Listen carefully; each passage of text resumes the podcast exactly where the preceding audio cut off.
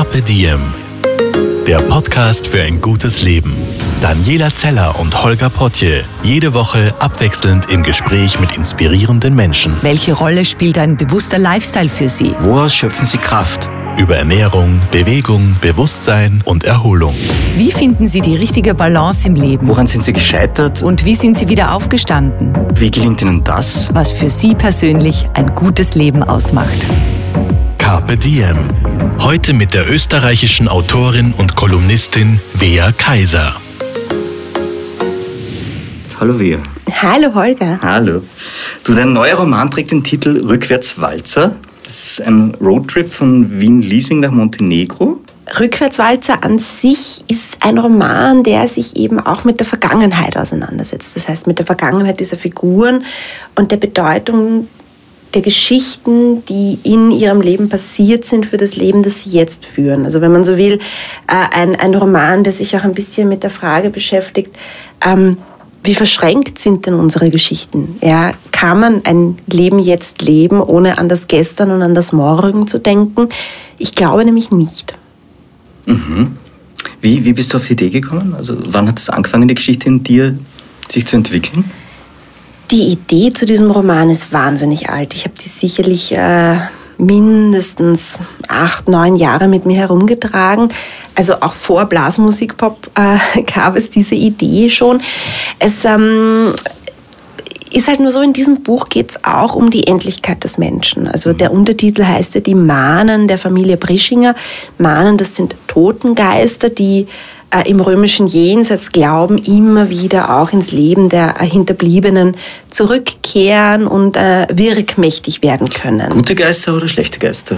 Ähm, neutrale Geister, wenn man so will. Ähm, es ist halt bei den Römern in der Mythologie ja immer so, dass dir die Geister behandeln dich so, wie du es verdient hast. Das heißt, wenn du deine Verstorbenen ehrst, wenn du sie mit Respekt, Liebe und Anerkennung behandelst, dann werden sie dir natürlich wohlwollend begegnen, begegnen wenn sie dann als mahnend vielleicht zurückkehren. Dann werden sie, können sie zum Beispiel Prophezeiungen abgeben, können sie dir den Weg weisen. Wenn du aber, und da gibt es auch sehr viele Geschichten in der römischen Literatur, es verabsäumst, deinen Hinterbliebenen Ehre zu zollen oder ihnen ein gutes Begräbnis, eine schöne letzte Ruhestätte zukommen zu lassen, dann werden sie dich nachts auch mal heimsuchen und dir vielleicht ein paar Steine in den Weg legen. Also ich meine, was wollen uns diese Geschichten sagen? Ich glaube, wir können uns relativ einig sein, dass äh, die Wahrscheinlichkeit, dass wir wirklich Geister so als Geistwesen heutzutage sehen, relativ gering ist. Ja, ich glaube, so weit sind wir mit der Wissenschaft schon gekommen. Aber ähm, man muss das immer interpretieren. Und ich glaube, was, was, was uns diese Geschichten sagen wollen, ist, wenn wir unseren Verstorbenen keinen Platz im Leben einräumen, wenn wir dieser Trauer um diese Menschen, dieser Erinnerung keinen Platz einräumen, wird uns das im Unterbewusstsein immer verfolgen. Denn äh, der Tod ist etwas Einschneidendes und das ist etwas, das in unserer Gesellschaft immer so gern weggeschoben wird. Ja.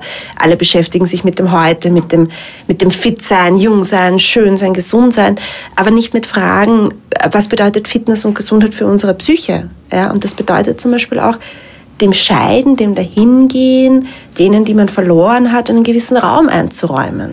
Ich glaube, es ist ein relativ wichtiger Zugang, denn ähm, wir werden immer schneller, ja, wir werden alle immer schneller. Es ist passiert so selten heutzutage, dass du wirklich Menschen findest, die mal entspannt im Hier und Jetzt einfach nur ganz ruhig durchs Leben gehen, ja, nicht daran denken, was, was, was kommt jetzt. Also wir leben in einer sehr schnellen Zeit. Stress, ja, ich meine, wer ist nicht ständig gestresst? Und ähm, das sind ja alles Bewegungen, die immer nach vorne gehen, aber äh, der Mensch ist auch ein Wesen, das immer im Gestern lebt, das immer eine Geschichte hat, das immer eine Prägung hat. Und ähm, dass es der Gesellschaft nicht gut tut, dieses Gestern so auszuklammern und auch die Menschen, die man verloren hat, nicht genügend einzubeziehen, ähm, das merkt man immer wieder. Ich meine, es gibt da die absurdesten Ausschläge vor kurzem las ich äh, auf, im, auf ORFAT, dass jetzt die Bestattung Wien ein Set Lego-Spielfiguren herausbringt. Ähm, zum Thema Tod, ja, also ein, ein Lego-Krematorium, ein Lego-Friedhofsbagger, ein Lego-Skelett, äh, Lego-Totengräber, weil ähm, Forscher festgestellt haben, dass gerade Kinder heutzutage überhaupt keine Möglichkeit mehr haben, Trauer spielerisch zu verarbeiten, weil halt so Kinderspielzeug so absolut ohne gruselige, ohne irgendwie auch äh, vergängliche Elemente auskommt. Das war ja früher anders. Ich meine, früher hast du ja auch Puppen gehabt, die mal, mal krank werden dürfen, den Puppendoktor oder Puppen, die sterben müssen oder sowas. Das gibt es ja alles nicht mehr. Man will ja Kinder so behüten und das ist aber nicht gut, wenn dann etwas passiert. Oder Stichwort die Friedhöfe Wien, das ist ja auch ganz lustig. Die haben jetzt eine neue äh, Laufstrecke am Zentralfriedhof eröffnet. Okay. Es gibt jetzt zwei Laufstrecken, eine kürzere und eine längere, denn die Friedhöfe Wien wollen äh, das Begrabensein in Wien wieder attraktiver machen. Super. ja, damit mehr, mehr lebende Menschen einen, einen Zugang, eine Beziehung zum Friedhof aufbauen können. Ja. Ja. Ich möchte noch mal ganz kurz zum Thema Bewegung zurück. Im, Im Titel kommt ja auch das Wort Walzer vor. Bist du eine gute Tänzerin? Ähm, mein Vater und meine Mutter äh, sind ganz leidenschaftliche Tänzer. Ich sage mal, mich würde es ohne das Tanzen nicht geben. Denn meine Mutter war eine wunder, wunder, wunderschöne Frau. Also äh, ist sie nach wie vor, aber vor allem als junges Mädchen ein wunderschönes Mädchen. Mein Vater hingegen war einer dieser 17-Jährigen, die nicht unbedingt von Natur mit allen Elementen des schönen, tollen Mannes gesegnet worden sind. Also wie halt die 17-jährigen Burschen so sind. Schlaksig, pickelig, groß, bleich, viel zu viele schwarze Haare. Und ähm, meine Mutter wurde natürlich umworben von so vielen jungen Männern, aber keiner von denen konnte tanzen wie mein Vater.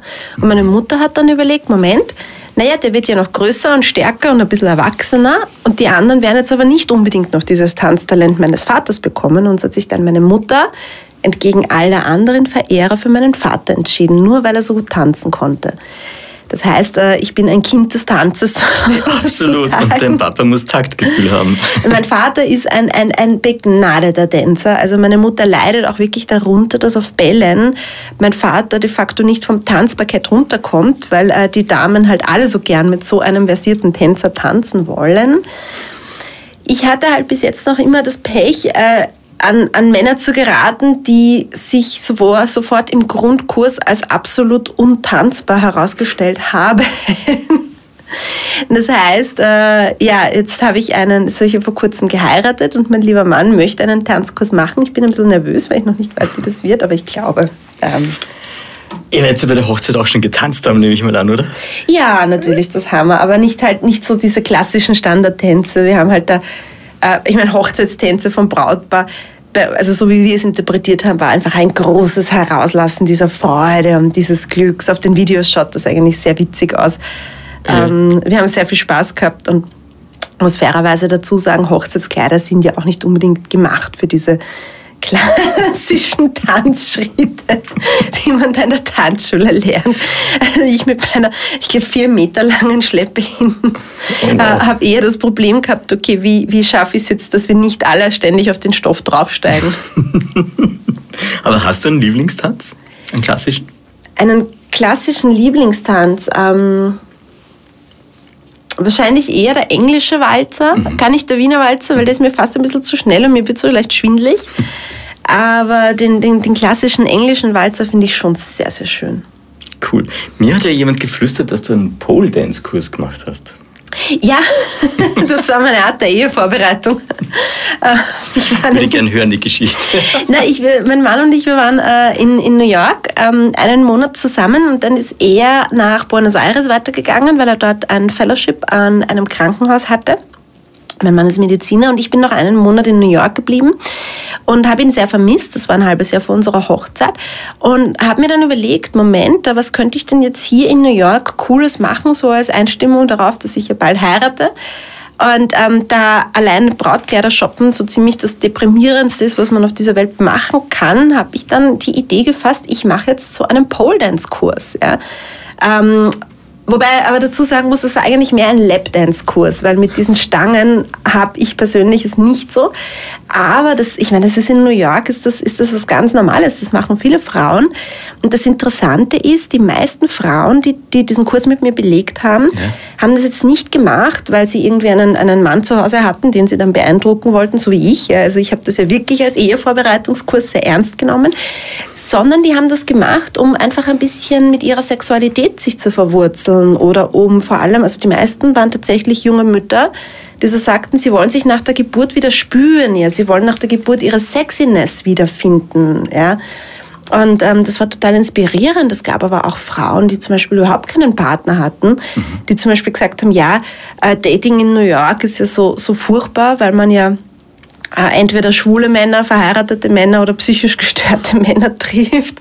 Es ist ja erwiesen, in New York gibt's ja, also vor allem in Manhattan gibt es einen wirklichen Mangel an, an äh, attraktiven ähm, alleinstehenden, nicht psychisch gestörten heterosexuellen Männern. Das weiß man ja auch aus Sex and the City. Ja, und dann haben da eben ganz viele Mädels gesagt, na ja, weil wir halt eben so, so wenig äh, Männer im Dating-Kontext irgendwie um uns haben, das Gefühl haben, wir verlieren unsere Weiblichkeit, machen wir halt sowas. Ja. Das klingt auch ganz stark nach sich in seinem Körper wohlfühlen. Total, total. Ja. Ähm, das ist ja, das, das Interessante ist ja auch dieses, diese natürliche Zugänge zur Sexualität ist ja auch was, das total verloren geht, weil ich meine, es gibt mittlerweile keine Mineralwasserwerbung mehr, die nicht total sexuell aufgeladen ist, ja. Also jede, jede Mineralwasserwerbung erinnert an irgendeinen kleinen Modelorgasmus. Ja. Dann gleichzeitig, ich meine, Nacktheit, Nacktheit ist so wahnsinnig verbreitet, also eben wieder Werbung Mode, Instagram. Ich meine, die ganzen Kardashians, die laufen so rum wie früher die Stripperinnen in Las Vegas. Ja. Und das ist jetzt Mode. Was ich auch ganz furchtbar finde. Ich meine, es, es kommt jetzt wieder so in Mode, dass man die Unterwäsche überall durchsieht. Das ist furchtbar. Eine Unterwäsche hat man nicht zu sehen. Das ist ja der Reiz an der Unterwäsche. Unterwäsche. Ja. Mhm. Eben, genau, das ist ja das Schöne dran. Und äh, gleichzeitig aber einen normalen Zugang zur Sexualität, dass man einfach sagt, das ist was, darüber kann man auch sprechen, ja, darüber kann man sich unterhalten, das geht immer mehr verloren. Also es ist so, es ist einerseits ist die Sexualität überpräsent und andererseits ist sie aber auch so extrem tabuisiert. Und ähm, das ist eben was, wo, glaube ich, gerade solche solche Kurse wie Lapdance oder Pole Dance einen extrem guten Ansatz haben auch zu sagen, ähm, ob du dich wohlfühlst in deinem Körper mit deiner Sexualität, hat nichts damit zu tun, wie du von außen optisch wirkst. Das heißt, ob du in diese klar definierten Pornos da ähm, ähm, Maße einer Frau hineinpasst oder auch als Mann umgekehrt, ja, sondern damit, wie du mit deinem Körper umgehen kannst, wie du dich darin fühlst. Also weil, weil du kannst ja jemanden nur dann anziehen, wenn du dich selber Klar. auch irgendwie anziehend findest. Ja. Das ja. ist halt etwas, was in solchen, also was, was in New York in diesen Kursen echt extrem schön spürbar war. Cool, ja. Also es geht dann echt um dich und du tust was für dich in dem Moment. Genau, du tust was für dich, tust auch was mit deiner Körperbeherrschung. Ich meine, man muss dazu sagen, das ist so unfassbar anstrengend. Ja. Ähm, mir hat das extrem gut getan, dass ich auch gleichzeitig sehr viel Yoga damals gemacht habe oder immer noch mache, weil du halt natürlich, ich meine, ähm, diese, diese diese Moves, ja, wo du dann so in die Knie gehst und mit deinem Popo halt so kurz über dem, dem Boden wackelst. Ich meine, das ist das, was man auch als Kniebeugen bezeichnen könnte im Turnunterricht. Also das geht schon ordentlich in die Muskulatur. Und äh, in diesem... In diesem ähm, wie, wie lang war der Kurs? Entschuldige, nur dass ich... Du, das war, das, das war kein klassischer Kurs. Das war im Endeffekt, waren das, also das ist so, ähm, die heißen Strip Experts, ja, das ist so ein Verein, wenn man so will. Und die haben halt so jeden Tag äh, diese Kurse und da meldet man sich einfach online an und geht dann halt hin. Mhm. Und dann ist das halt immer so, was du mit so, so einer Aufwärmrunde und dann, dann gibt es halt so Moves, die an dem Tag geübt werden. Das kann man im Internet schon sehen, was ist da jetzt dran. Äh, zum Beispiel, da gibt es Floorwork, das ist halt... Ähm, auf Deutsch übersetzt Rekeln am Boden, ja, oder dann gibt es halt Lapdance klassisch, das ist halt dann, wenn jemand auf einem, einem Sessel äh, sitzt, was kann man da mit seinem, seinem Körper alles an Wackelbewegungen machen, ohne diese Menschen zu berühren, ja. Okay. Oder auch Showdance, das ist dann halt mehr im Stehen. Ja, und dann, da werden also verschiedene Dinge geübt, ähm, einstudiert und es ist halt vor allem ein wahnsinniger Spaß. Also es ist ein irrsinniger Spaß und ähm, wenn man erstmal diese, diese, diesen, diesen Glauben überwunden hat, dass man irgendwas Peinliches machen könnte, weil es ist ja nicht peinlich. Ich meine, jede Einzelne, die da dort ist, kämpft auf ihre Art mit ihrem Körper. Und das war für mich ja auch was Schlimmes zu sehen, dass auch diese diese total hübschen russischen Ballerinas, die da mit mir da waren, manchmal genauso ihre Unzufriedenheiten mit ihrem Körper haben, wie, wie, wie die Mama nach den vier Kindern, die mhm. einfach den Schwangerschaftsbody nicht mehr weggekriegt hat. Ja. Und das war irgendwie deprimierend zu merken, wie viele Frauen heutzutage irgendwie ähm, Issues haben mit ihrem Äußeren, ja. aber auch gleichzeitig so schön, dass es dann so völlig egal ist, weil es geht jedem nur um sich selber und du musst dann irgendwann auch lernen zu sehen, okay, jetzt bin ich da, jetzt habe ich diese 90 Minuten für mich selber Und dann war es immer ein irrsinniger Spaß und ich bin immer so leicht wieder rausgegangen. Ja. Es ist äh, äh, anstrengend auch, aber sehr, sehr witzig. Aber du machst eh extrem viel. Also du gehst, glaube ich, viermal die Woche laufen, habe ich gelesen. Du gehst zweimal in Dreimal Yoga. die Woche. Dreimal die Woche. Dreimal die Woche. Wir wollen es nicht übertreiben. Aber das heißt, Bewegung spielt dann schon eine ganz wichtige Rolle dann bei dir im Leben. Äh, ja, aber das liegt halt auch daran, dass ich so einen extrem statischen Beruf habe. Also ich meine, ich sitze ja entweder vor dem Computer oder jetzt auf den Lesereisen sitze ich halt in Zügen, Flugzeugen, S-Bahnen, äh, Bussen, Taxis äh, und Buchhandlungen. Das heißt, ich mache ja kaum Bewegung, weil ich muss. Also ich habe ja nicht einmal wie viele andere Leute ein Büro, wo man zwischen Kaffee, Küche und Schreibtisch hin und her gehen kann. Ähm, also ich komme ja so wenn, im täglichen Leben auf keine Bewegung. Und ähm, die, die ganze Bewegung hat äh, bei mir dadurch angefangen, dass ich so unfassbare Rückenschmerzen hatte nach dem zweiten Buch, dass ich nicht mehr am Rücken liegen konnte. Mit 25 Jahren. Ja, ich konnte nicht mehr am Rücken liegen. Ich habe dann gemerkt, ich muss was tun. Und habe dann zuerst begonnen mit Yoga weil äh, eigentlich, eigentlich, weil ich einer Freundin einen Yogakurs geschenkt habe und gemerkt habe, die geht nicht hin ohne mich. Und äh, habe das dann gemacht und habe dann festgestellt, dass mir das sehr gut Spaß, also sehr gut gefällt, äh, zu meinem großen Leid, weil ich davor immer sehr viele Witze über Yogamädchen gemacht habe. Hast du? Habe ich mit Leidenschaft. Ähm, ja, und jetzt, jetzt, also es ist jetzt echt was geworden, was ich richtig brauche, denn ähm, man lernt beim Yoga so bei sich zu sein. Ja, nur, nur ähm, mal kurz auf dieser Matte zu sein, sich selber die Zeit zu geben. Und das, also die schwerste Position ist für mich Shavasana. Das ist das, wo man am Rücken liegt nach der Yoga-Einheit. Und entspannen sollte. Genau, und das ist für mich die schwerste Einheit, das ist das Schwerste, dann nicht mit dem Kopf schon zu denken, okay, wenn ich jetzt aus dem Yoga-Studio rausgehe, was mache ich dann alles, sondern zu sagen, jetzt bin ich da. Okay, das Runterkommen, Entspannen ist dann am schwersten für dich. Absolut, absolut. Und gleichzeitig, und das Laufen liebe ich halt deshalb, weil da kann ich so richtig meinen eigenen Gedanken auch davonlaufen. Gell? Du hast gesagt einmal, äh, mir kommen immer alle guten Ideen des Lebens beim Joggen. Ist das noch so oder sind die jetzt woanders unterwegs? Ja, meistens schon tatsächlich beim Joggen, weil ähm, der Punkt ist ja der, ähm, der Mensch muss ja empfänglich sein für Ideen. Und wir sind nicht empfänglich für Ideen, wenn wir die ganze Zeit im Smartphone Facebook durchscrollen in der U-Bahn. Wir sind empfänglich für Ideen, wenn wir in der U-Bahn sitzen und einfach nichts machen. Das ist es halt. Das, das, also das ist ja auch was, was, was wir viel zu selten machen. Einfach nichts machen, mal warten. Ja. Ich finde ja, also zum Beispiel bei mir im Billa im Haus, ich bin da total froh, wenn da so eine lange Schlange ist und man da einfach mal warten muss. Ja, wenn man gezwungen wird, okay, jetzt mal zehn Minuten, fünf Minuten, nicht ins Handy zu schauen, nicht irgendwie mit wem zu reden, einfach mal zu warten, weil das sind ja die Momente, wo man, wo man auch neue Gedanken fassen kann. Und bei mir gelingt das halt immer ganz besonders gut äh, beim, beim Joggen. Ich meine, anderen, bei anderen Leuten ist es unter der Dusche, weil da kann man ja auch nichts anderes machen. Das geht halt bei mir nicht, weil ich habe nur so eine Badewanne und da muss man mal aufpassen, dass man nicht ausrutscht. Okay. Verstehe, okay. Naja, diese, diese Wiener Altbau-Badewannen, ja. Aber das heißt, aber okay.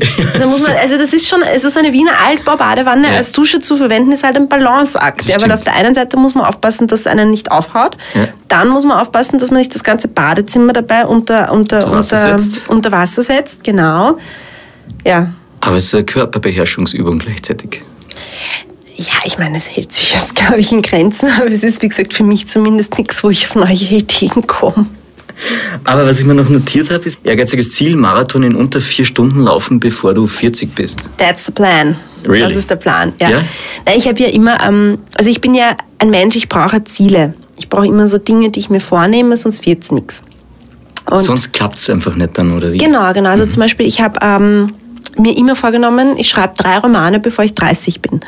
Und das habe ich geschafft. Hast geschafft, ja. Und ich weiß halt nicht, was, wenn ich dieses Ziel nicht gehabt hätte. Ich weiß nicht, ob ich dann so schnell meinen zweiten Roman geschrieben hätte oder ob ich mir einfach irrsinnig lang Zeit gelassen hätte und gesagt hätte, so, und jetzt mache ich mal alle Lesungen mit Blasmusik, Pop, die mir da angeboten werden. Jetzt kümmere ich mich mal um die Verfilmung von Blasmusik Pop, um die Operninszenierung von Blasmusik Pop. Also das machen ja viele Autoren, dass sie dann gerade beim ersten Buch wirklich das, das auskosten von vorne bis hinten.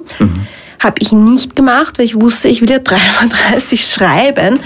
Und das war für mich jetzt im Nachhinein eine sehr gute Entscheidung, weil ähm, das Problem ist nämlich, wenn ich keine Fristen habe, wenn ich mir nicht was vornehme, wenn ich keine Ziele habe, ich mache dann einfach nichts. Oder ich verzettel mich halt. Ich bin so eine Verzettel-Queen. Das heißt, du hast den inneren Schweinehund als Haustier eigentlich daheim auch, oder? Äh, nein, mein Haustier ist ein äußerer Schweindelhund, also Dante. ein, ein der Dante Macchiato, genau. Aber ähm, also der innere Schweinehund, ich meine, ich habe den relativ gut im Griff, aber, aber ich muss ihn im Griff haben. Ja? Also ich bin halt niemand, der so von sich aus. Bist du ein fauler Mensch? Das glaube ich ja gar nicht. Nein, überhaupt nicht. Ich bin so, ich bin eher ein extrem hyperaktiver Mensch. Ja? Aber das Problem ist ja bei diesen hyperaktiven Menschen, dass die ja dazu neigen, sich zu verzetteln. Und das ist eher mein Problem. Also ich brauche ganz klar eine Struktur und, und ganz klar einen Plan, was ich mache. Damit ich nicht tausend Dinge mache. Ja. Also ich meine, ich habe so viele Ideen, dass ich nicht weiß, wohin damit. Ich hätte, ich hätte Ideen für sicherlich sieben Bücher an der Hand, ich hätte Ideen für zwei Theaterstücke an der Hand, eine Serie, ein, ähm, ein Buch über Morgenroutinen, ein anderes Sachbuch. Also ich habe da weiß ich nicht meine, meine 20, 20 Projekte, die ich jederzeit machen könnte oder Podcast. Ich hätte ja voll gerne einen eigenen Podcast. Ja. Und das ist halt, wenn du nicht, nicht, nicht klar im Blick hast, was du denn eigentlich machen möchtest, sondern immer denkst, okay, jetzt probieren wir das, probieren wir das, probieren wir das, dann wird's nichts. Und ich habe ähm, immer wieder in meinem Leben die Erfahrung gemacht, dass ich dazu neige, mich halt extrem zu verhaspeln. Und ähm, zum Beispiel beim Studium, ich meine, ich habe ja, ich meine, ich habe Griechisch, Latein studiert, habe auch lange gebraucht, aber ich habe zwischendurch tausend Sachen angefangen zum Studieren. Ja, Theaterwissenschaften, Publizistik, vergleichende Literaturwissenschaften, Germanistik, da habe ich sogar einen Bachelor gemacht. Aber ich habe dann ständig immer noch was inskribiert und noch was probiert und so weiter. Ich habe dann gemerkt, das ist überhaupt nicht gut. Ich brauche dann ein klares Ziel, was mache ich, sonst, sonst ähm, wird das nichts. Weil wenn man zu viel gleichzeitig macht, dann kann man sich auch nicht auf etwas konzentrieren.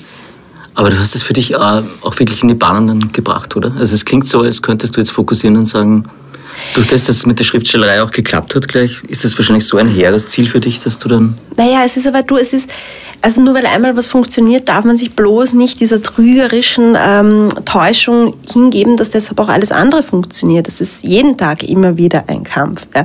Und das ist halt, ich meine, das beginnt ja bei den kleinen Dingen, wie zum Beispiel, hat zum Beispiel diese 30 E-Mails im Postfach und man weiß, man hat jetzt eineinhalb Stunden Zeit, die zu beantworten. Das geht sich auch gut aus, ja, so. Dann kann man was anderes machen.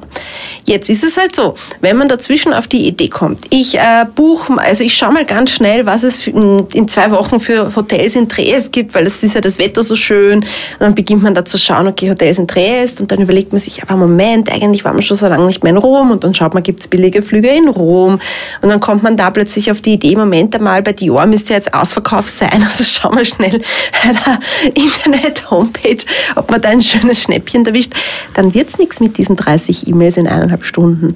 Und das ist äh, genauso eine Falle, die jeden Tag auf mich lauert, wie zum Beispiel diese große Falle vor so vielen Projekten dann, dann irgendwann das Ziel aus den Augen zu äh, verlieren. Und das heißt, das ist für mich immer im- mit allem, was ich mache, immer, immer, immer eine große Aufgabe zu sagen, ich konzentriere mich jetzt auf dieses Ding, ich beginne es, ich mache in der Mitte mit genauso viel Konzentration weiter wie bis zum Ende und vor allem dann das Abschließen von Dingen. Ja. Also mein Klassiker sind ja, mein Klassiker sind ja immer so Auftragstexte, die ich bekomme mit einem Monat Vorlauf, eineinhalb Monaten Vorlauf, ähm, die jetzt zum Beispiel auch für Carpe Diem wurde ich ja gefragt, äh, diese Gute Nacht Geschichte zu schreiben. Ich hab dich erwischt.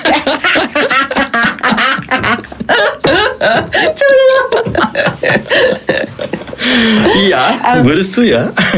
Also Aber irgendwie kriegst du es hin. Also das mit der Deadline funktioniert für dich dann aber. Ich meine, das ist jetzt echt... Also ohne eine Deadline würde ich überhaupt nichts schaffen. Also ich brauche Deadlines. Ich habe auch jetzt schon für meinen vierten Roman eine Deadline und das ist der, ich glaube, 20. Oktober 2020. Du machst es mit einem Datum fest? Echt? Ja, ja, sicher, sicher. Ähm, das brauche ich schon, weil, ähm, überlege mal, wenn ich am 20. Oktober 2020 meinen neuen Roman abgeben muss, dann muss ich spätestens im August 2019 anfangen, den zu schreiben. Weil 13 Monate brauchen meine Bücher mindestens. So, das heißt, beginne ich im August zu schreiben. Und ähm, dann muss ich ganz genau wissen, okay, am 20. Oktober muss das fertig sein, damit ich dann nicht im Sommer 2020 auf die Idee komme, oh ja, habe ich ja noch so lange Zeit, kann man mal nichts machen oder so. Weil wenn man, wenn man, wenn man sich denkt, ich habe noch so lange Zeit, dann wird es hintenrum immer eng. Ja? Und das, sind, das ist dann das, was ich nicht mag, weil ich, ich hasse ja Stress. Ich glaube, ich, ich, was ich jetzt schon bemerkt habe, ist auch so, äh, du hast glaube ich auch mal gesagt, ich bin ein Mensch, der sich selber bremsen muss, ich bin mir selber zu schnell. Aber das so mit der richtigen Lebensgeschwindigkeit für dich selbst, findest du die oder wie findest du zu der dann? Oder hast also, du die schon? Ich habe gemerkt, ähm, was mir gut tut, um so eine gesunde Geschwindigkeit zu erwischen, ist äh, Routine. Ja. Okay.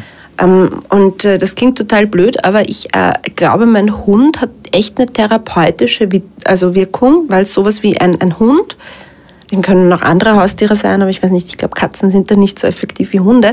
Ähm, das teilt dich automatisch ein. Ja? Mhm.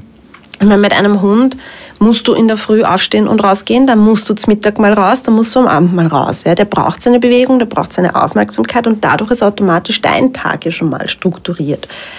Und ähm, das ist so, das ist so was, das hilft mir sehr und vor allem auch, das Schöne ist ja, ein Hund gibt dir eine gewisse Geschwindigkeit vor. Ja, also ein Hund, wenn der dann zum Mittag, wenn wir die lange Runde machen, dann muss ich mir das auch so einteilen, dass ich für den so eine Stunde Zeit habe. Ja, weil das, das, das geht nicht, dass ich dann da sage, okay, äh, Jack Russell Terrier, jetzt mach mal da in 20 Minuten dein Programm.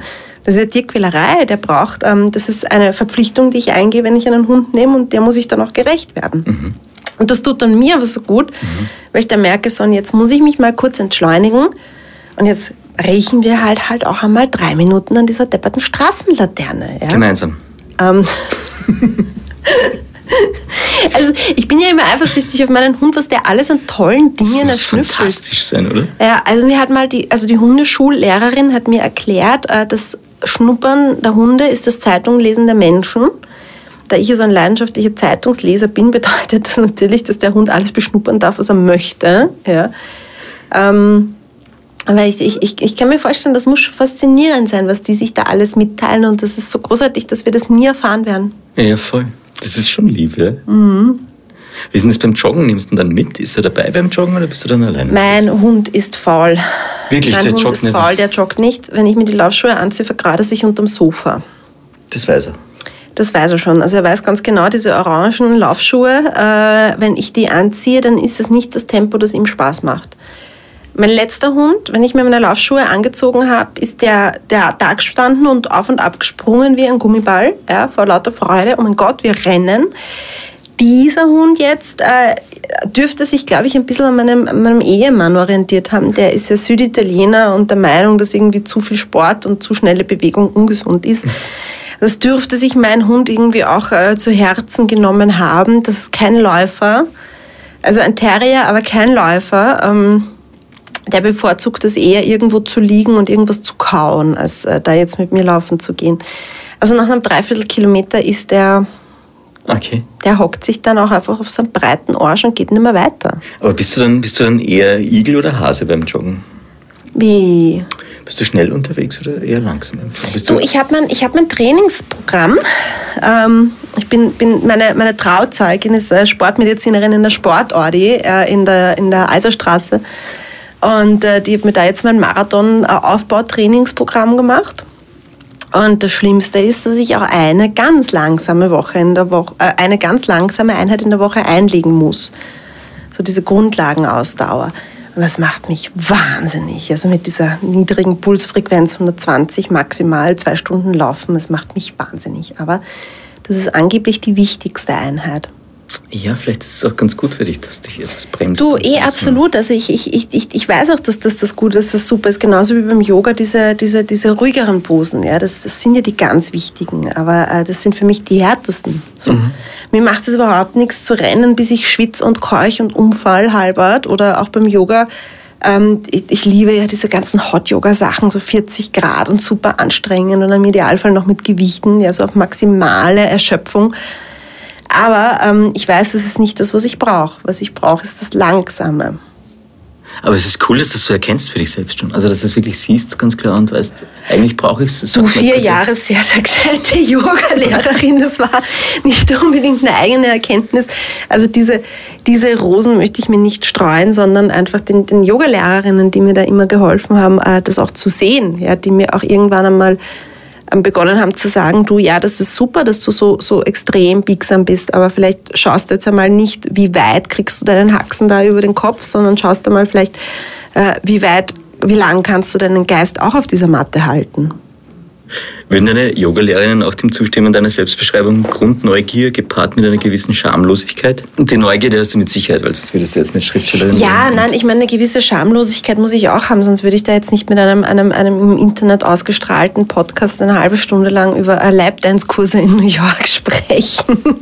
Ich meine, ich glaube, ich kann, kann so sagen, also ich, ich habe äh, einerseits eine wahnsinnige Neugier und andererseits ist mir relativ wenig peinlich. Mm, ich glaube, äh, was ich gemerkt habe, ist, ähm, keine Angst davor zu haben, wie man in den Augen anderer Leute wirkt, ist eine der wichtigsten Voraussetzungen, wenn du in der Öffentlichkeit stehst. Mhm. Weil ähm, du kannst nicht kontrollieren, was über dich geschrieben wird, was die Leute wahrnehmen an dir. Ähm, das ist völlig weg von deinem Horizont und das ist auch nicht, nichts, was dich interessieren sollte. Ja? Aber wenn man das macht, wenn man das irgendwie nachverfolgt, dann wird man irgendwann wahnsinnig, weil es schreibt immer irgendwer ein Blödsinn, ja, es versteht immer irgendwer was falsch.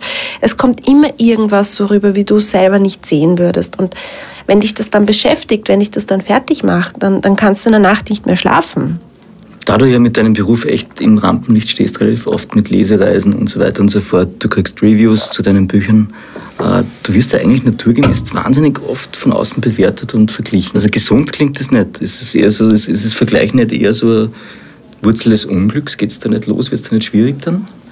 Ähm, ich habe 2012 etwas ganz, ganz Tolles begonnen.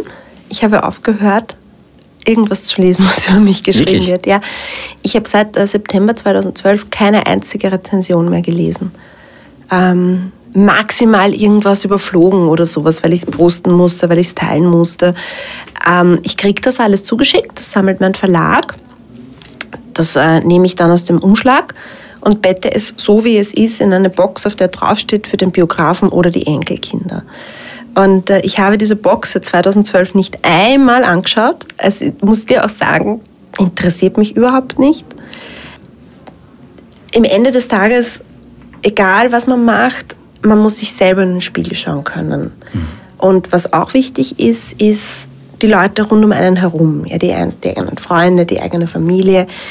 Das sind die Menschen, wo es wichtig ist, was die von einem denken. Jetzt, aber jetzt müssen wir mal überlegen, ja ähm, wir alle machen keine freundestherapeutischen Sitzungen, wo wir uns mal alle paar Monate von unseren Freunden sagen lassen, du, äh, wie findest du jetzt das, was ich gemacht habe? Hast du dir die Talkshow angeschaut, bei der ich aufgetreten bin? Ähm, findest du, dass ich jetzt die Trennung von meiner Freundin richtig abgewickelt habe? Das machen wir ja nicht. Ja? Das heißt, warum sollte es uns interessieren, was irgendwelche wildfremden Menschen über die Dinge zu sagen haben, die wir machen? Und ähm, das heißt, ich habe für mich irgendwann mal gemerkt, okay, wenn ich irgendwie Feedback haben möchte, dann frage ich mal die Menschen, deren Meinung mir wirklich wichtig ist. Und danach kann ich mir anschauen, was der Rest der Welt zu sagen hat. Aber ich finde, wir dürfen das niemals verdrehen. Ja, niemals die anderen Menschen wichtiger nehmen als die Leute, die man kennt. Weil der Punkt ist ja, Meinung ist etwas so Subjektives. Und ähm, man weiß ja nie, was bei Menschen zu einer Meinungsbildung geführt hat. Ja, bei den eigenen Freunden, ähm, da weiß ich natürlich, die sind sicher in ihren Meinungen ein bisschen milder, weil sie mich lieb haben. Dann weiß ich natürlich, keine Ahnung, die haben jetzt vielleicht gerade eine stressige Phase, das heißt, äh, die haben jetzt nicht so Zeit gehabt, drüber nachzudenken. Bababababam. Solche Dinge weiß ich ja dann. Aber wenn bei einem Literaturkritiker beispielsweise, ich weiß nicht, ob der mein Buch jetzt gerade entspannt äh, in einem Zustand der, der wohlwollenden Neugier gelesen hat oder weil ihm der Redakteur das Buch vor den Tisch gehauen hat und gesagt hat, übermorgen braucht man Rezension. Und allein das beeinflusst ja unsere Wahrnehmung schon einmal. Ähm, ob jetzt jemand mein Buch liest, nachdem er, keine Ahnung, Michelle Ulbeck gelesen hat, macht einen Unterschied, als wenn er mein Buch liest, nachdem er Shades of Grey gelesen hat. Das sind halt, das sind alles so Dinge, die in die Meinungsbildung hineinspielen. Und ähm, wenn man nicht in der Lage ist, das auch zu reflektieren, dann sollte man, sollte man finde ich, da auch nicht zu viel drüber geben. Mhm. Ich finde, es ist schön, dass Menschen Meinungen haben und das ist toll, aber ich muss mich nicht mit jeder davon beschäftigen. Carpe Diem. Nächstes Thema wäre Schreiben, Einsamkeit beim Schreiben und der Umgang damit, ständig liefern zu müssen. Wie geht's dir damit? Wie kommst du mit dem zurecht? Ist es eine Schattenseite des Schriftsteller-Daseins? Also ich bin ja immer der Meinung, man darf das Schriftsteller-Dasein nicht künstlich mystifizieren. Ähm, jeder Journalist schafft es immer liefern zu können. Und zwar, äh, da redet man von jedem Tag liefern zu können, da redet man von mehrfach in der Stunde liefern zu können. Und ähm, jetzt irgendwie sozusagen, um Gottes Willen, was Schriftstellern ist das nicht eine Zumutung, wenn die alle paar Jahre ein Buch liefern müssen, finde ich eigentlich vor diesem Hintergrund relativ frech. Ja. Wenn man davon lebt und auch sagt, okay, ich habe jetzt nichts anderes äh, als Broterwerb, sondern das ist jetzt das, was ich mache, dann muss man sich halt bewusst sein, dass es dazu gehört, auch immer regelmäßig was zu liefern. So. Ja, und von dem her ähm, sehe ich das jetzt als kein so großes Problem. Ich bin ja auch der Meinung, dass es Schreibblockaden an und für sich nicht gibt. Gibt es nicht? Nein, nein, nein. Das ist auch so ein Mythos. Es gibt allerdings Momente, wo andere Dinge in deinem Leben so viel Raum fordern, dass du dich nicht aus der Realität zurück in die Fiktion verziehen kannst. Und ich glaube, das ist das, was viele Menschen als Schreibblockade wahrnehmen. Da hast du schon länger drüber nachgedacht. Das klingt jetzt so als. Ja, das sage ich immer. Das sage ich schon seit Jahren. Ja. Ähm, es gibt ja wirklich, also das belustigt mich ja immer wieder. Wahrscheinlich sehe ich das auch ein bisschen anders, weil ich eben kein alter weißer Mann bin, sondern eine junge Frau. Ähm, es gibt ja kaum einen Beruf, über den es so viele Mythen und, und, und, und Auren des Unnahbaren gibt wie die Schriftstellerei. Es gibt da immer so zwei, zwei Extrempositionen. Ja, es gibt so die eine Extremposition, dass Leute das so überglorifizieren. Oh mein Gott, ein Buch geschrieben zu haben ähm, das muss ja jetzt irgendjemand sein, der ein besonderes Genie hat oder sowas. Nein, es ist ein Handwerk wie jedes andere. Aber auch dieses Handwerk muss gelernt sein. Das ist diese andere Extremposition. Naja, jeder kann ja ein Buch schreiben. Ist genauso ein Blödsinn. Ja.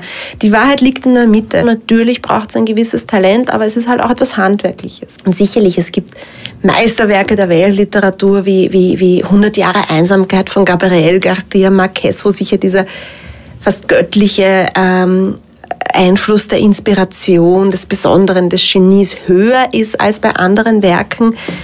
Aber trotzdem ist es meines Erachtens doch noch etwas fast Menschliches und doch ein bisschen was Handwerkliches. Also man sollte das jetzt nicht äh, zu sehr ins Reich der, der Abstraktion heben. Kurze Frage, kurze Antwort. Macht dich Schreiben glücklich?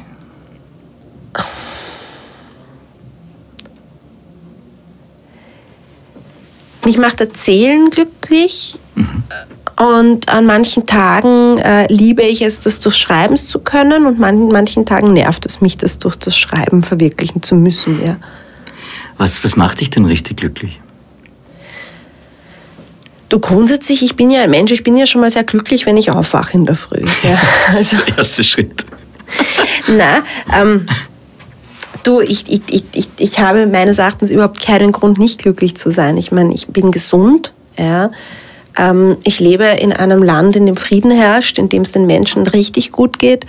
Ich habe einen wunderbaren Mann, ähm, der sich auch jeden Morgen freut, wenn er neben mir wach wird. Und ich habe einen Hund, der sich jetzt nicht unbedingt freut, wenn er aufgeweckt wird, aber äh, spätestens, wenn er merkt, äh, dass wir rausgehen, äh, doch ein bisschen eine Zuneigung zu diesem Tag aufbringen kann.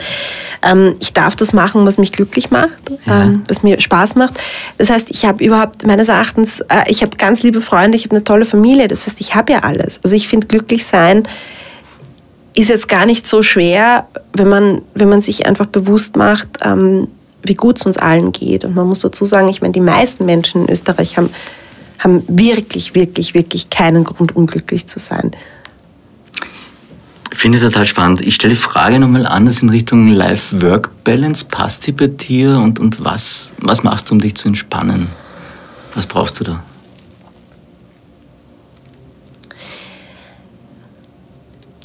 Weißt du, ich glaube, wenn wir diesen, diesen Podcast vor zwei, drei Jahren aufgezeichnet hätten, hätte ich, würde ich viele Dinge anders bezeichnen, anders sehen.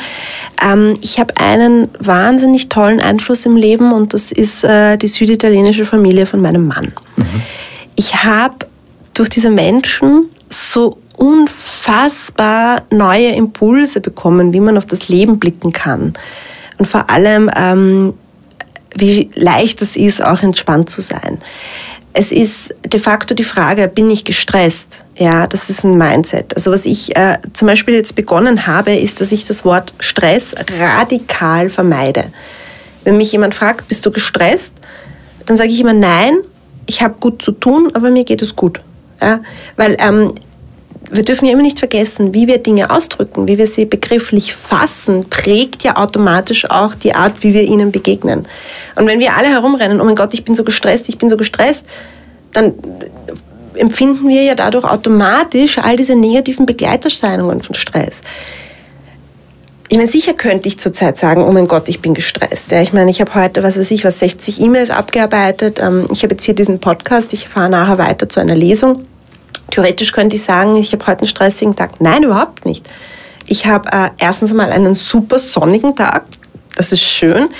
Ähm, ich habe einen Tag, an dem ich viel zu tun habe, aber das sind alles Dinge, die ich mir selber ausgesucht habe, die ich gerne mache. Und ähm, was, was mein Mann immer sagt, und das ist ganz was Großartiges, äh, wenn alles schneller wird, dann geh langsamer. Und das habe ich auch gemerkt, äh, wenn dann viel zu tun ist, einfach einen Schritt langsamer zu gehen. Und das ist halt, wie gesagt, es ist die Frage, will ich jetzt sagen, oh Gott, ich bin gestresst, oder sage ich einfach, ich hab ein, bin gut beschäftigt, aber es geht mir gut. Und das ist gleich automatisch eine ganz andere Art, dann durchs Leben zu gehen. Also ganz, ganz stark im Mindset drinnen auch. Wie man mit den Dingen umgeht und, und wie man sie betrachtet. Absolut, absolut. Und ähm, es ist ja auch immer die Frage, was, was, was lässt man denn eine Belastung sein? Eine Belastung, ähm, eine richtige Belastung ist ein 40 Kilo Rucksack, den man tragen muss. Das kann man jetzt nicht mehr argumentieren. Aber sind jetzt 30 E-Mails, die ich beantworten muss, eine Belastung? Wenn ich das Gefühl habe, ähm, ich will jetzt unbedingt was anderes machen und äh, ich will jetzt eigentlich draußen sein und das ist wirklich furchtbar, dass ich das jetzt machen muss, dann ist das eine Belastung. Mhm. Wenn ich jetzt aber sage, ach wie schön, 30 Menschen wollen jetzt was von mir. Das heißt, ich kann 30 Menschen jetzt weiterhelfen. Das heißt, ich kann jetzt 30 Mal ein Problem lösen. Dann ist es vielleicht keine Belastung. Und ähm, ich, ich glaube, oder das, hab, das ist echt was, ich jetzt gelernt habe in den letzten Jahren, vor allem auch durch meinen Mann, ähm, dass es ja keine objektiven, äh, messbaren Schweregrad der Belastung gibt, sondern ja immer etwas ist, wie, wie selber, wie wir auch zulassen, dass es uns belastet. Ja. Und ähm, ich habe auch gelernt, man muss immer die Dinge nicht immer gleich so ernst nehmen. Ja? Und auch ähm, die Frage, mit wie viel Ruhe gehe ich an etwas heran. Ja? Also ich meine, früher zum Beispiel, wenn ich aufgestanden bin und bei meinem, e bei meinem Handy gesehen habe, dass ich jetzt schon, weiß ich nicht, 20, 20 äh, E-Mails habe, die ich beantworten muss und drei Anrufe in Anwesenheit, dann war ich früher gleich mal in der Früh furchtbar nervös. Ja? Dann habe ich sofort gemerkt, oh Gottes Willen, wie der Puls rast, da, da, da, da mein Gott, ähm, ich muss das jetzt alles machen. Also ich habe auch ein bisschen mit Angststörungen gekämpft früher, wenn so viel da war, wenn so viel ich das Gefühl habe, das muss ich jetzt alles machen, das kann ich nicht. Ja. Mit so leichten Angstattacken.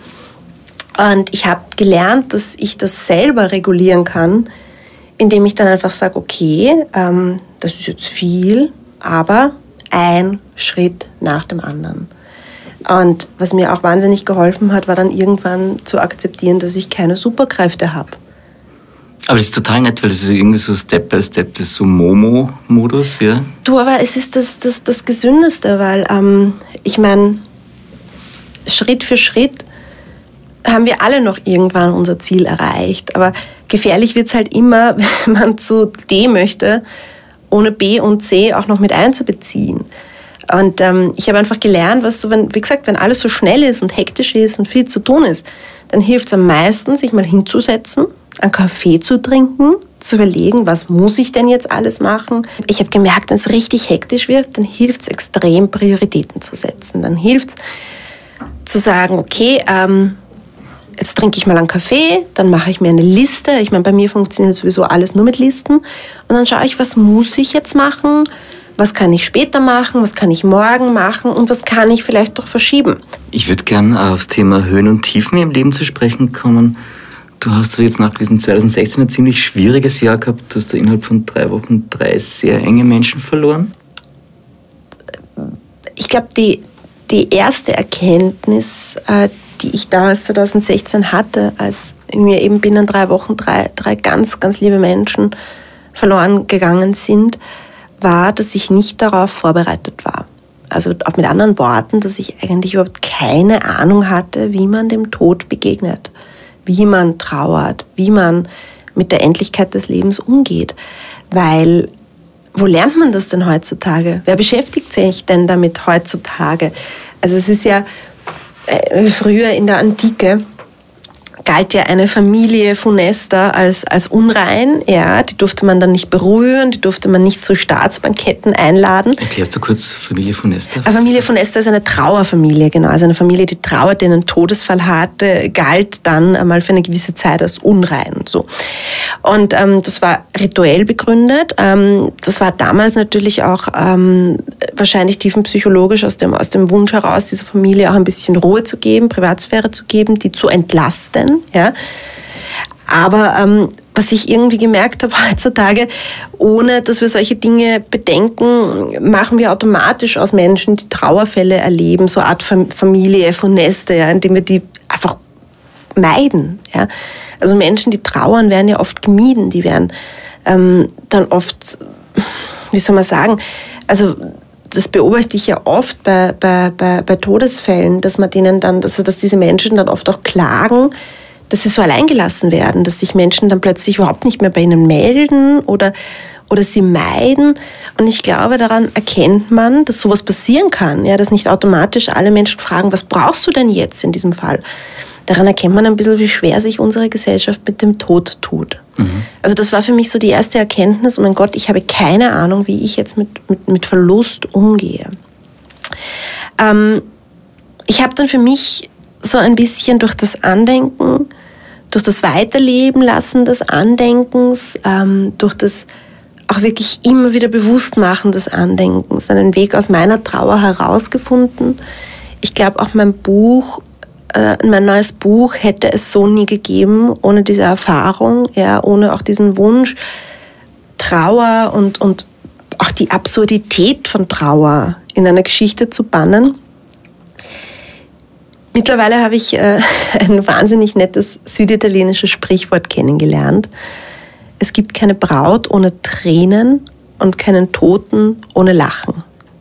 Mir hilft es zuzulassen, dass auch in Trauer ja, und auch im, im, im Sterben irgendwie was Witziges oder auch was Heiteres oder auch was Aufbauendes liegen kann. Ja.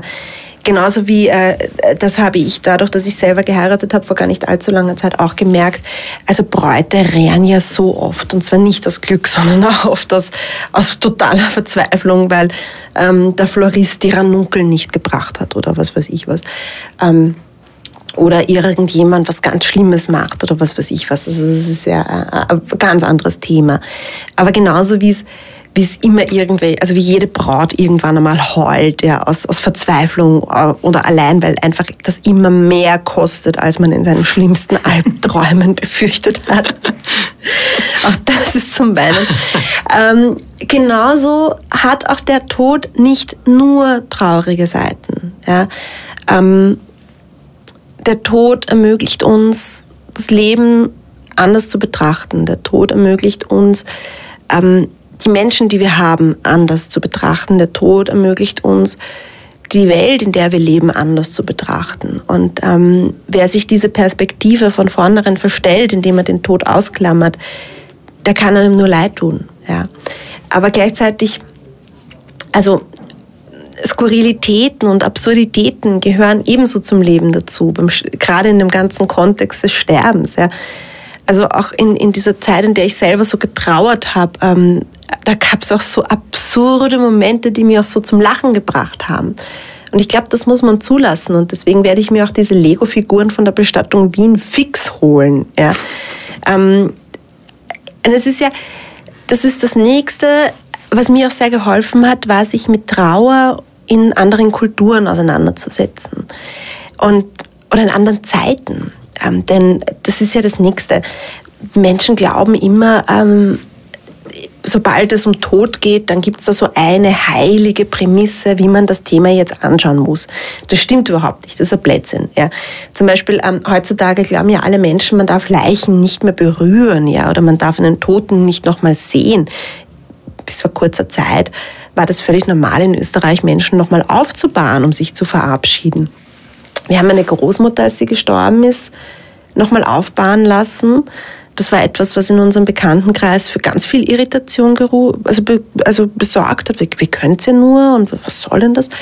Und im Nachhinein war das aber eine der schönsten Dinge, die mir in diesen ganzen furchtbaren Zeit irgendwie in Erinnerung geblieben sind.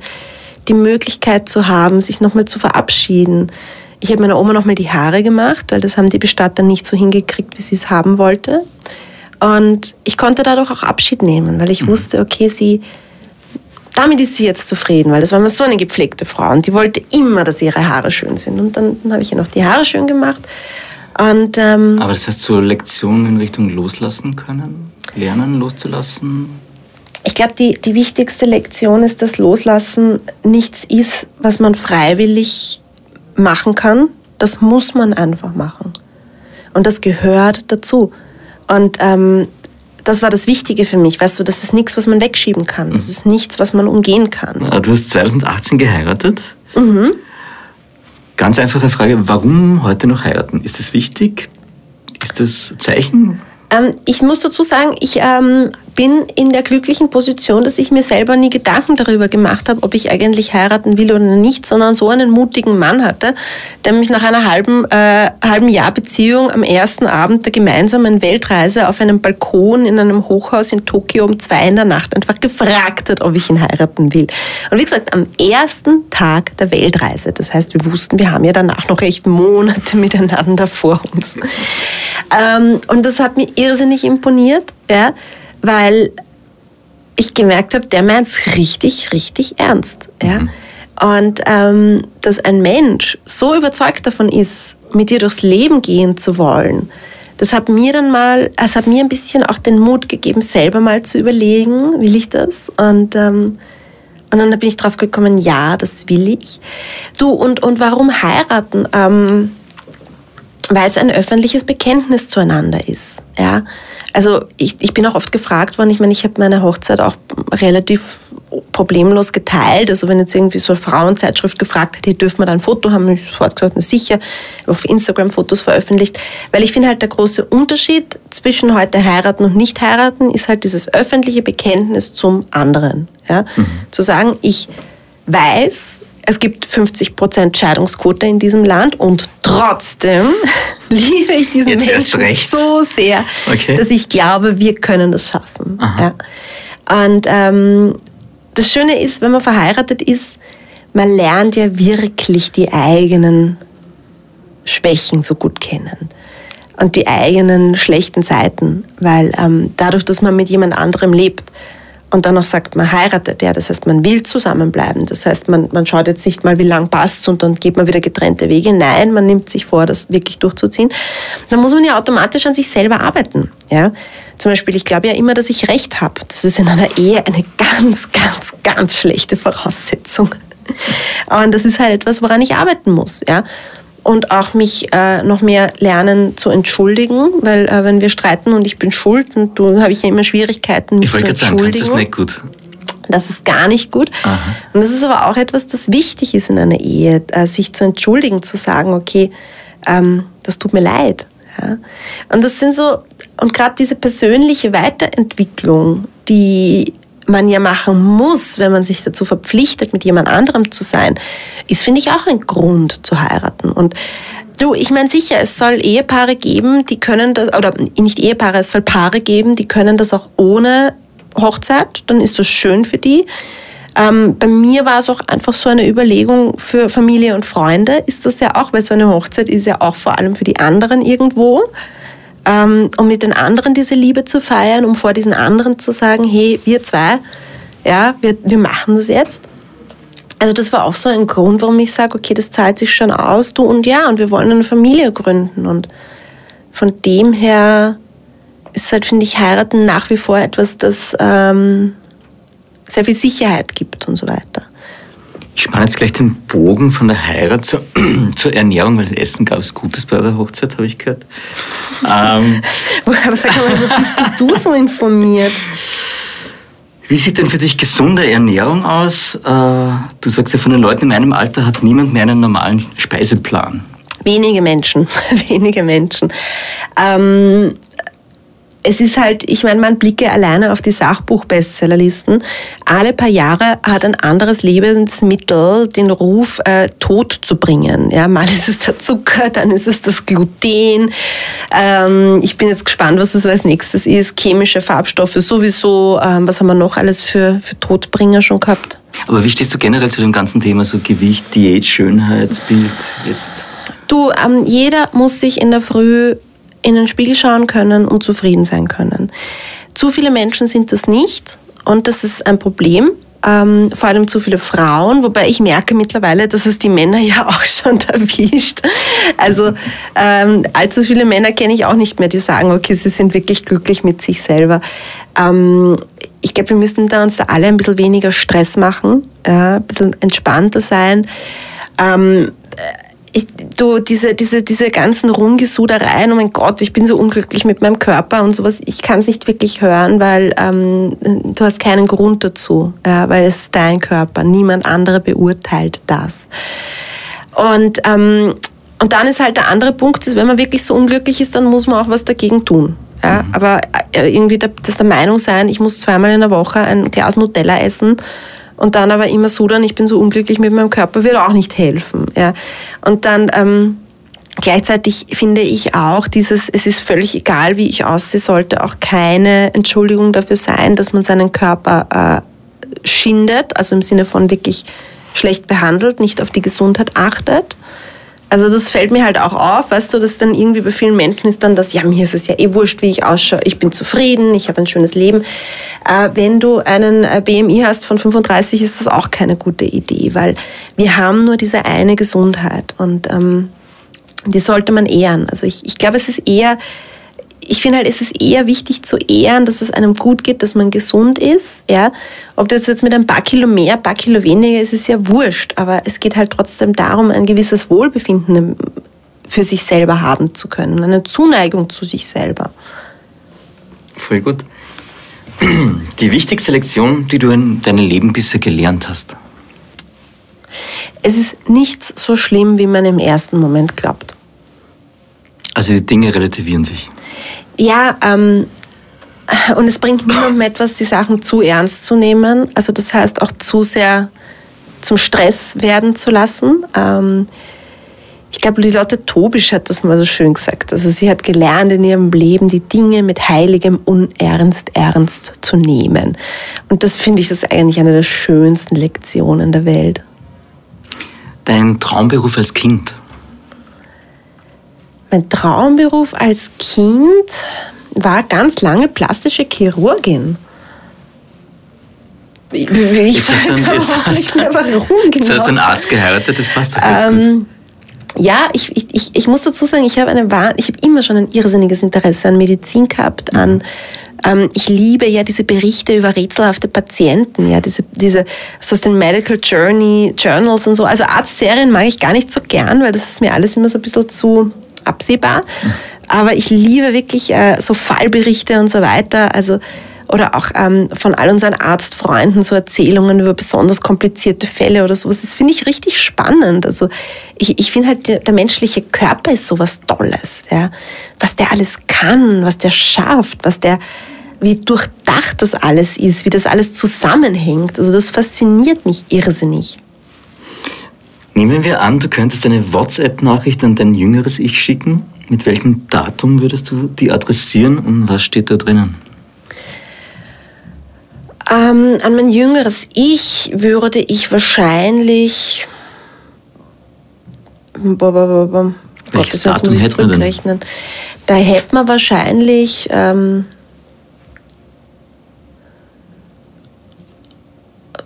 ja, wahrscheinlich um das Jahr 2000 herum, da würde ich meinem jüngeren Ich schreiben, ähm, halt noch zehn Jahre durch und dann wird's leibernd. Das heißt, im Jahr 2000, da warst du dann wahrscheinlich zwölf oder wie alt warst du da? Ja, da war ich äh, elf, elf genau, elf, zwölf. Okay. Ähm, ja.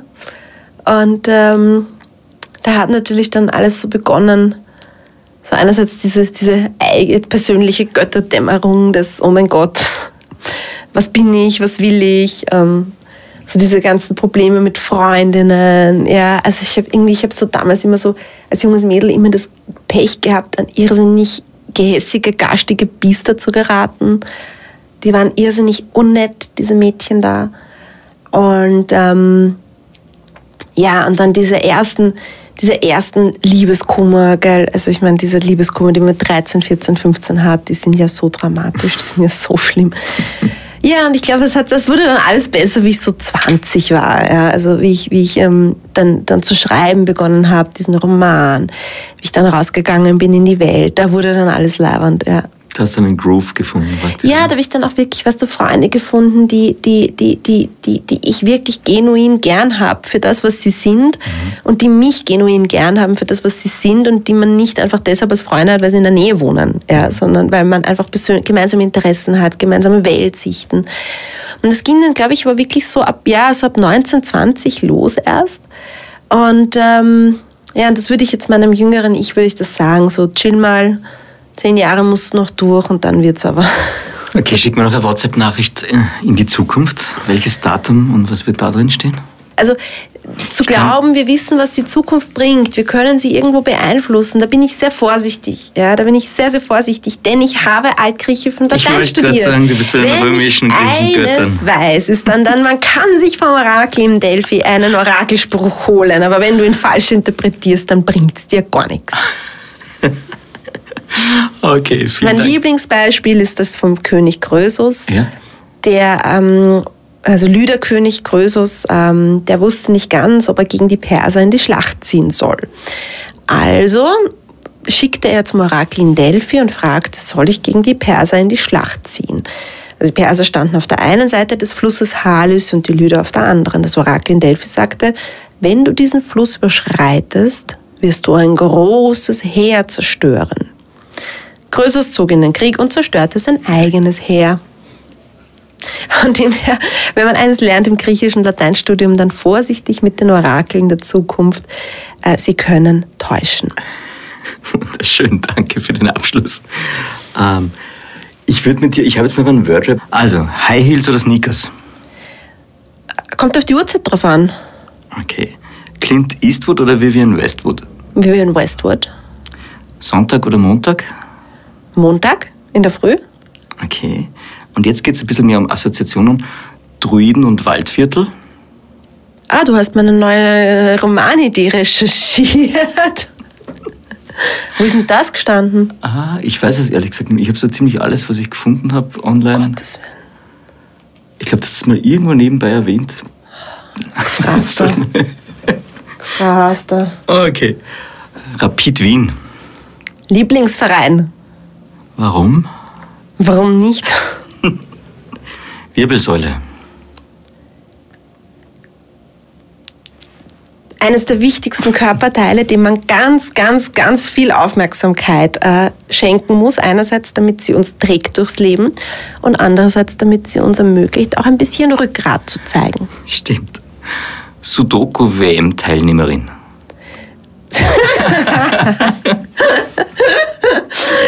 Ähm, ja, ich, ich, ich gewesen 2013 in China. Wie ist das passiert?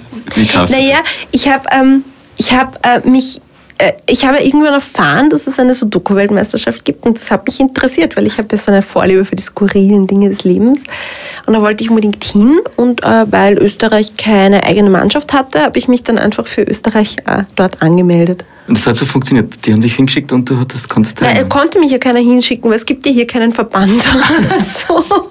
Aber du warst bei der Weißt du du, warst. ähm, Australien hat keinen eigenen Skiverband, soweit ich weiß, und Österreich hat keinen Sudoku-Verband.